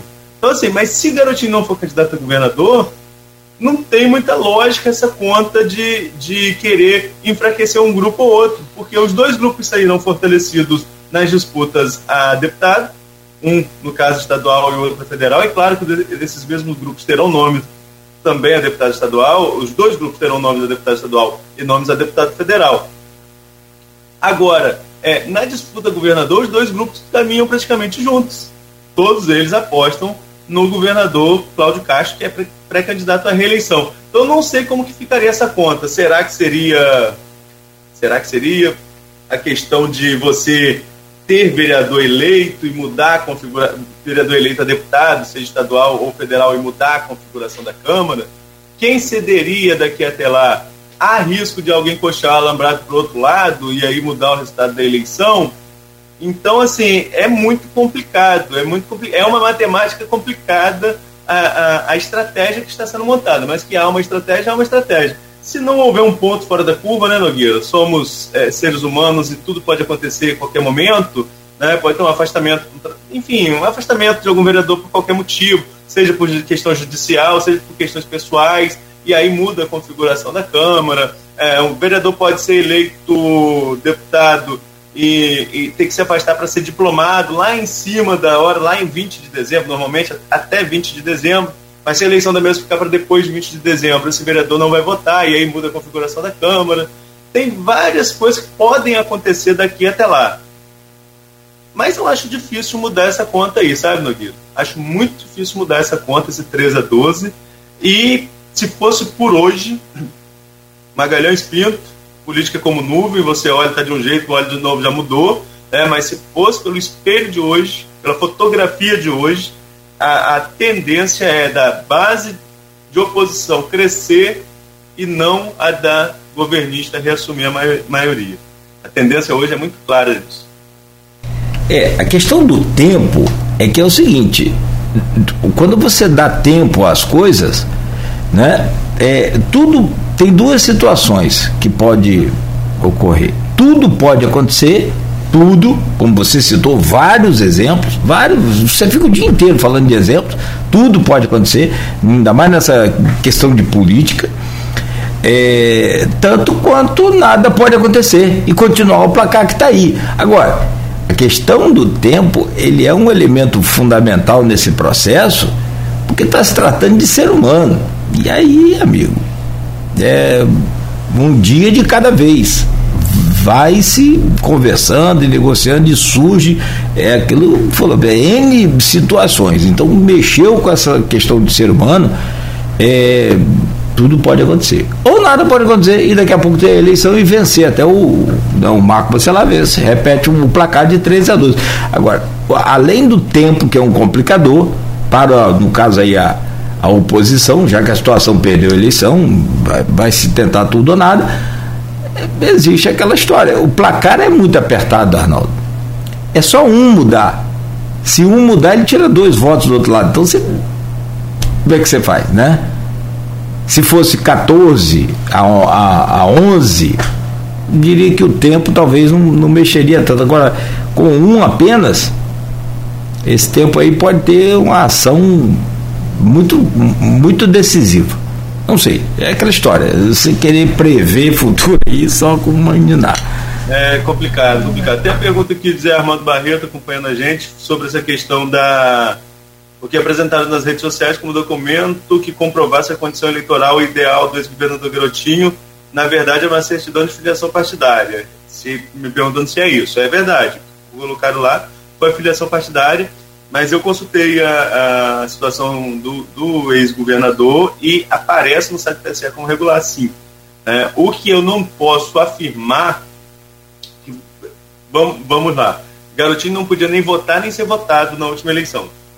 Garotinho não votou em Vladimir, como Arnaldo não votou em Caio. Eu até fiz esse post no dia do segundo turno. Nenhum nem outro. Os pais não votaram nos filhos. Porque eles estavam, os dois, com os, os direitos políticos suspensos, tanto para votar como para serem votados. Hoje, por exemplo, hoje não, porque eu consultei ontem, eu consultei novamente para saber, do mesmo jeito que eu consultei para fazer esse post lá no pós-eleição em 2020, eu consultei ontem para saber a situação de regularidade dos dois junto à Justiça Eleitoral.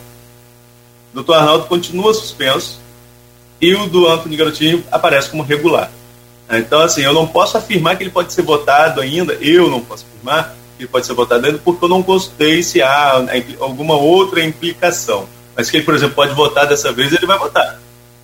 Ele recuperou, pelo menos, esse, pelo menos esse direito ele recuperou. Hoje, você consultando o nome do Antônio Garotinho, a situação dele aparece como regular. Então, é, é, é não vou afirmar aqui, vou apurar, na verdade, se a situação dele está apta a votar e ser votado. Mas já aparece como regular, diferentemente do que tinha em 2020. Você pode votar, é uma questão, mas ser votado aí é outra, né? Depende. Enfim, mas é que eu fico com a sua primeira opinião aí a, sobre a questão do risco. Né? E ele, como deputado federal também, aí tem aquela história, dependendo da legenda dessa coisa aí, ele arrasta mais o quê? Mais dois, mais três? Depende da quantidade de votos dele, né? E a legenda. É, ele, se, ele, se ele for candidato e for puxador, não tem só ele de forte, tem outros nomes fortes. Vai fortalecer a legenda certamente.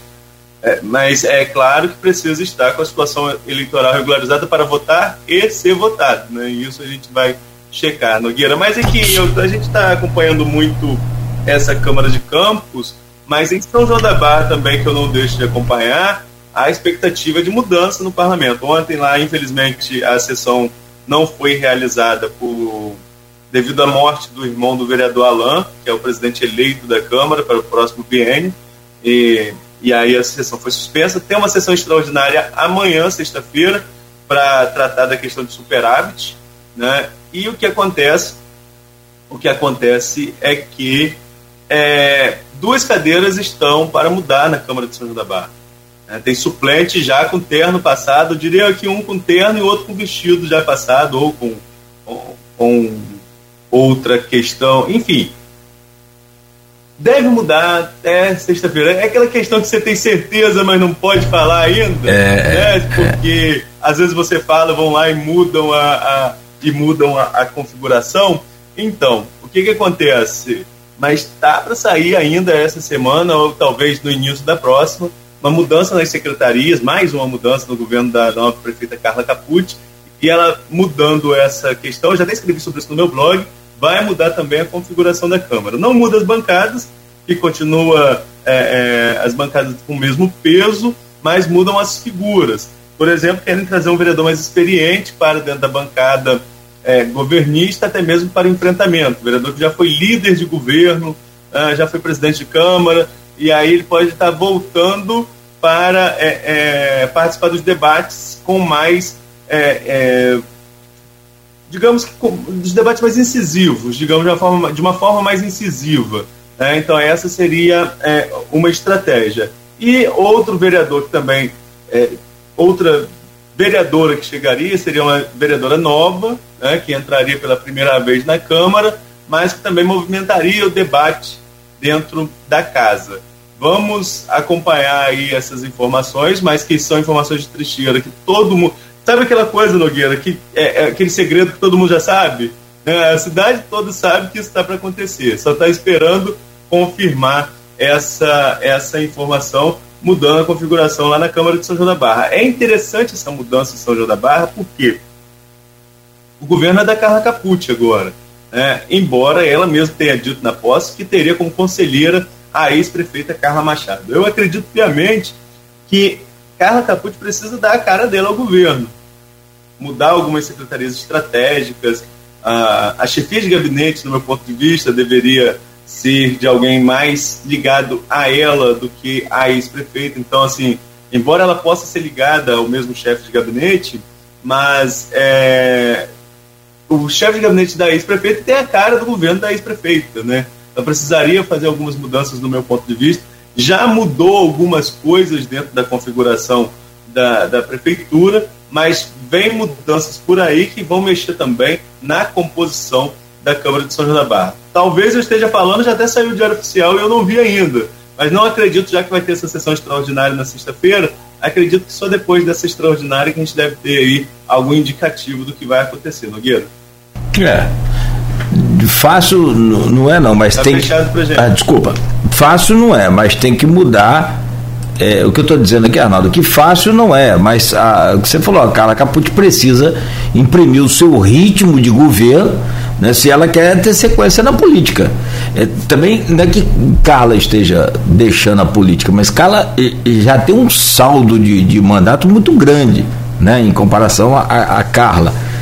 É, Capucci. Então, se ela quer seguir a sua carreira política, tem que imprimir o ritmo dela na administração e deixar o, legado também dela, para poder ela apresentar isso amanhã na hora de, de pedir o voto.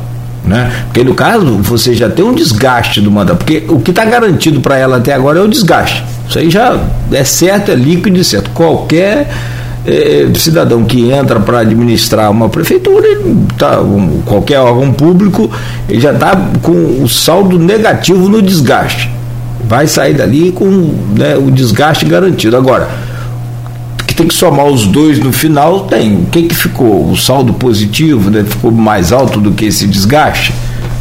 Se ela pensar em futuro político, vai ter que imprimir o ritmo dela. Né? Pois é, e, e o futuro político dela, eu até fiz um post na. Acho que há duas semanas mais ou menos, muito acessado, que eu tive, porque eu tive em São João no pós renúncia de Carla, no dia da renúncia da Carla eu estava no Rio. É, cheguei a Campos, fui a São João, na terça, no dia da posse, não tive como ir, porque tava, estava fechando a edição do jornal. Na quarta, fui a São João da Barra. O que me pararam na rua perguntando se Carla Machado poderia reassumir o mandato, se Carla Machado poderia ser candidata em 2024. Todo mundo queria saber. Eu fiz um post com essas perguntas pode resumir? Foi, foi muito acessado esse post, chegou, chegou aos mais lidos ali. É, e ali a gente explica com base no direito eleitoral, ouvindo a Priscila Marins, que é advogada especialista na, na, em direito eleitoral e também procuradora da Câmara de São João da Barra atualmente, ouvindo o João Paulo, João Paulo Grande, também especialista na área eleitoral, salvo melhor juízo ainda, procurador da Câmara de São Francisco de Tabacoana, já foi da, da, da Câmara de Campo, já foi da Câmara de São João da Barra, foi da Comissão de Direito Eleitoral da OAB, então é uma figura é, com bastante gabarito para falar sobre, sobre o assunto. E os dois unânimes que não, Carla não pode nem reassumir, o que a lei preconiza. Esse eu já sabia, eu falei assim, de maneira eu pergunto para eles, eu sei que não, mas eu preciso que vocês respondam. Né? E, e que Carla não poderia, mesmo com a renúncia, ser candidata novamente em 2024. E na posse Carla alfinetando o presidente da Câmara, hoje, que se configura ali como seu principal opositor dentro da política local, superando inclusive o clã da Waire, é, ela, alfinetando o Elísio, atual presidente da Câmara, ela diz que o que ela fez ao renunciar foi antecipar a posse de Carla Capucci em dois anos e nove meses, ou dois anos e oito meses, dando a entender o que eu já escrevi há muito tempo, que o, a candidata natural de Carla Machado para, 2000 e, para 2024 era Carla Capucci, quando Carla Machado nomeou Carla Caputo secretária de assistência na área de direito, assistência humana, assistência social e direitos humanos, eu escrevi que Carla já tinha escolhido sua sucessora e não só com base em opinião, com base também em informação do grupo político. Escrevi lá na, na, no, no, dia que ela que Carla Capucci assumiu a secretaria. E quando ela vai, dar, vai à posse da Carla Capucci, ela renuncia a isso em um movimento que ninguém previa, esse foi um movimento surpre surpreendente. Quando ela renuncia e dá posse e vai à posse da Carla Capucci, ela confirma o que eu tinha dito, né? Porque se ela acha que antecipou a posse em dois anos e nove meses, ela está dizendo que a sua candidata natural seria realmente a, a Carla Capucci para a eleição de 2024. Então, a tendência do grupo é colocar Carla Capucci lá em 2024. Olha só, nós estamos em, discutindo a eleição de 2022 já com seus reflexos em, reflexos em 2024. Mas a tendência do grupo político da prefeita em São João da Barra é ter Carla Capucci como candidata à reeleição, no caso. Né? Mas, aqui nesse programa, o Eliso já, já colocou que ele é pré-candidato a prefeito e adivinha com o apoio de quem, Nogueira? Rodrigo Bacelar, outra vez. Eita! Figurando aí entre os nomes da política regional. E na entrevista aqui com o Bruno Dauaire, né, você, você participou junto com a Luísio, na entrevista com o Bruno Dauaire na pós é, renúncia da Carla Machado, o Bruno falou que está aberto ao diálogo, né? E aí você juntaria um, dois clãs, é, dois clãs não, você teria o apoio de um clã tradicional na cidade, tem tradição, Betinho foi prefeito duas vezes, Alberto foi prefeito inúmeras vezes, foi deputado pela cidade inúmeras, ve inúmeras vezes representando a cidade, né? Enfim, então você tem um clã forte, um político que é o Elísio, que teve mais de 2 mil votos a vereador numa cidade com, com eleitorado de 30 mil eleitores, duas vezes seguidas o vereador mais votado da cidade, porque o Cássio foi, inclusive, a ser presidente na atual legislatura. Então, é um nome forte na política. E do outro, você tem o nome da Carla Capucci, que é um nome novo.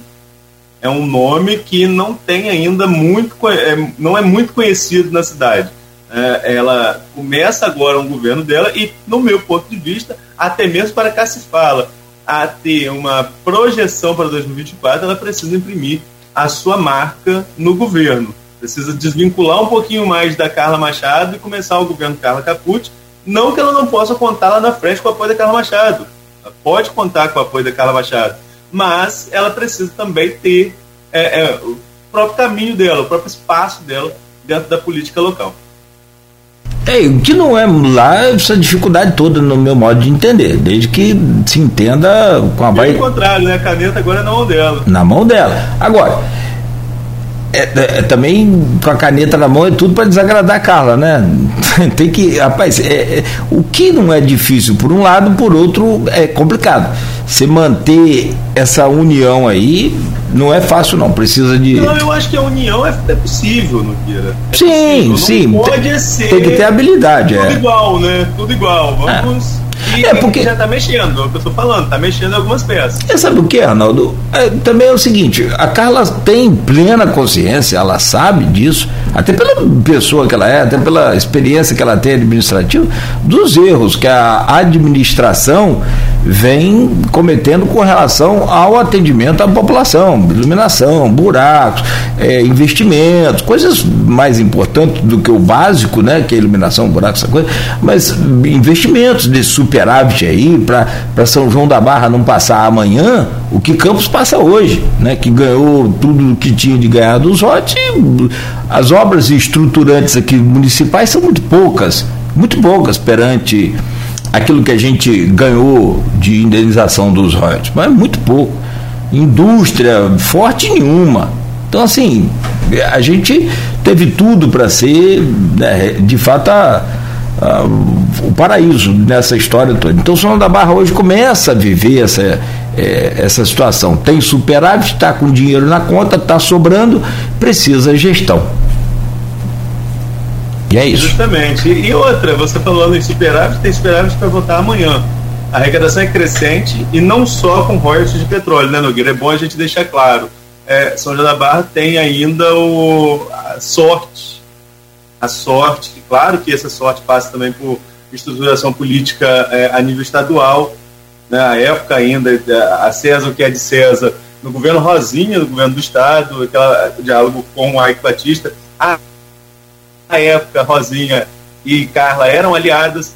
Eu lembro de um comício de Carla, já, acho que eu já votava nessa época. Não, não votava ainda não, em 2004, é, quando Carla ganhou a primeira eleição, era Rosinha no telão falando sobre esse porto, sobre a possibilidade desse porto para a cidade, né, e que, que veio se concretizar ali em 2006, 2007, na, uh, com o lançamento da Pedra Fundamental e depois com a inauguração lá para 2011, 2012. E aí Rosinha e Carla já não eram mais aliados, era um outro, era um outro momento político. Mas, é, então passou pelo, pela política do Estado, depois com Sérgio Cabral, num processo é, muito conturbado da questão da desapropriação, e aí tem a questão também da prefeitura envolvida nesse processo, obviamente, é, as políticas de incentivo que a prefeitura deu no início, assim como o governo do estado. Então, claro que o Porto passa por uma construção política em que esses atores são importantes. É, atores que, inclusive, depois figuram como é, pessoas que foram presas, é, envolvidas em escândalos de corrupção, mas que, aquele momento, foram peças importantíssimas para que o Porto hoje fosse realidade. Não que seja uma recompensa pela, pelo crime, né, Nogueira? Não estou dizendo isso naquele momento, eles foram figuras importantes. O que fizeram nos bastidores, infelizmente, mancham toda essa história. Mas passaram por esses atores políticos, mas hoje é uma realidade fora da política. O Porto já é uma realidade, já é consolidado. Está ainda em período de maturação, normalmente o Porto leva de 25 a 50 anos para entrar em maturação, tem uma retroárea gigantesca que pode receber outras empresas, mas está em franco crescimento. Então São João da Barra ainda tem esse diferencial. Além dos royalties finitos, ainda tem esse diferencial do, do da, da, da, franca possibilidade de crescimento do Porto do Açu. Então é, é um Eldorado, é um orçamento muito bom e que ainda deve muita população em investimentos e serviços. É, administrar com sensibilidade assim, e, e ver o futuro com logo ali que já chegou para São da Barra. E aproveitar esse momento e de fato controlar, transformar a cidade numa uma cidade agradável, boa, com qualidade de vida, né? E não deixar a coisa acontecer a moda, vamos embora e não tornar aquele favelão, que né, tem, tem muito risco para isso também.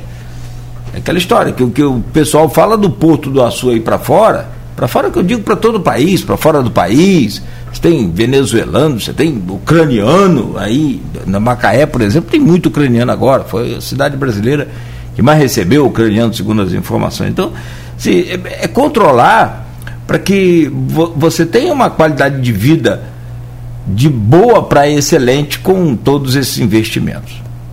Tem tudo para crescer bem em São João da Barra. Tem tudo. Vamos torcer para isso. Neto, são 9 horas e 3 minutos, fechamos por aqui. Fechamos por aqui, Nogueira. Falei que íamos até 9h50, mas fomos falar de São João da Barra e estouramos, levamos né? até depois um puxão de orelha aí, né? Sabe de onde que vem. Não é igual da Câmara que veio da OAB, mas é interno nosso aqui. Mas é, é uma brincadeira interna nossa, mas é, agradecer a você. Logo mais a gente divulga o entrevistado de amanhã no Folha, do, no, no Folha 1 e a gente volta amanhã, se Deus quiser, às 7. Valeu, Neto. Um grande abraço para você, um bom dia, uma ótima quinta-feira aí muita paz e saúde e a gente volta amanhã. A você de casa também que nos acompanha aí pelo vídeo ou pelo rádio, onde for? Muito obrigado pela sua audiência, muito obrigado aí pela, é, pelo carinho. A gente volta às 7 horas da manhã com Folha no Ar.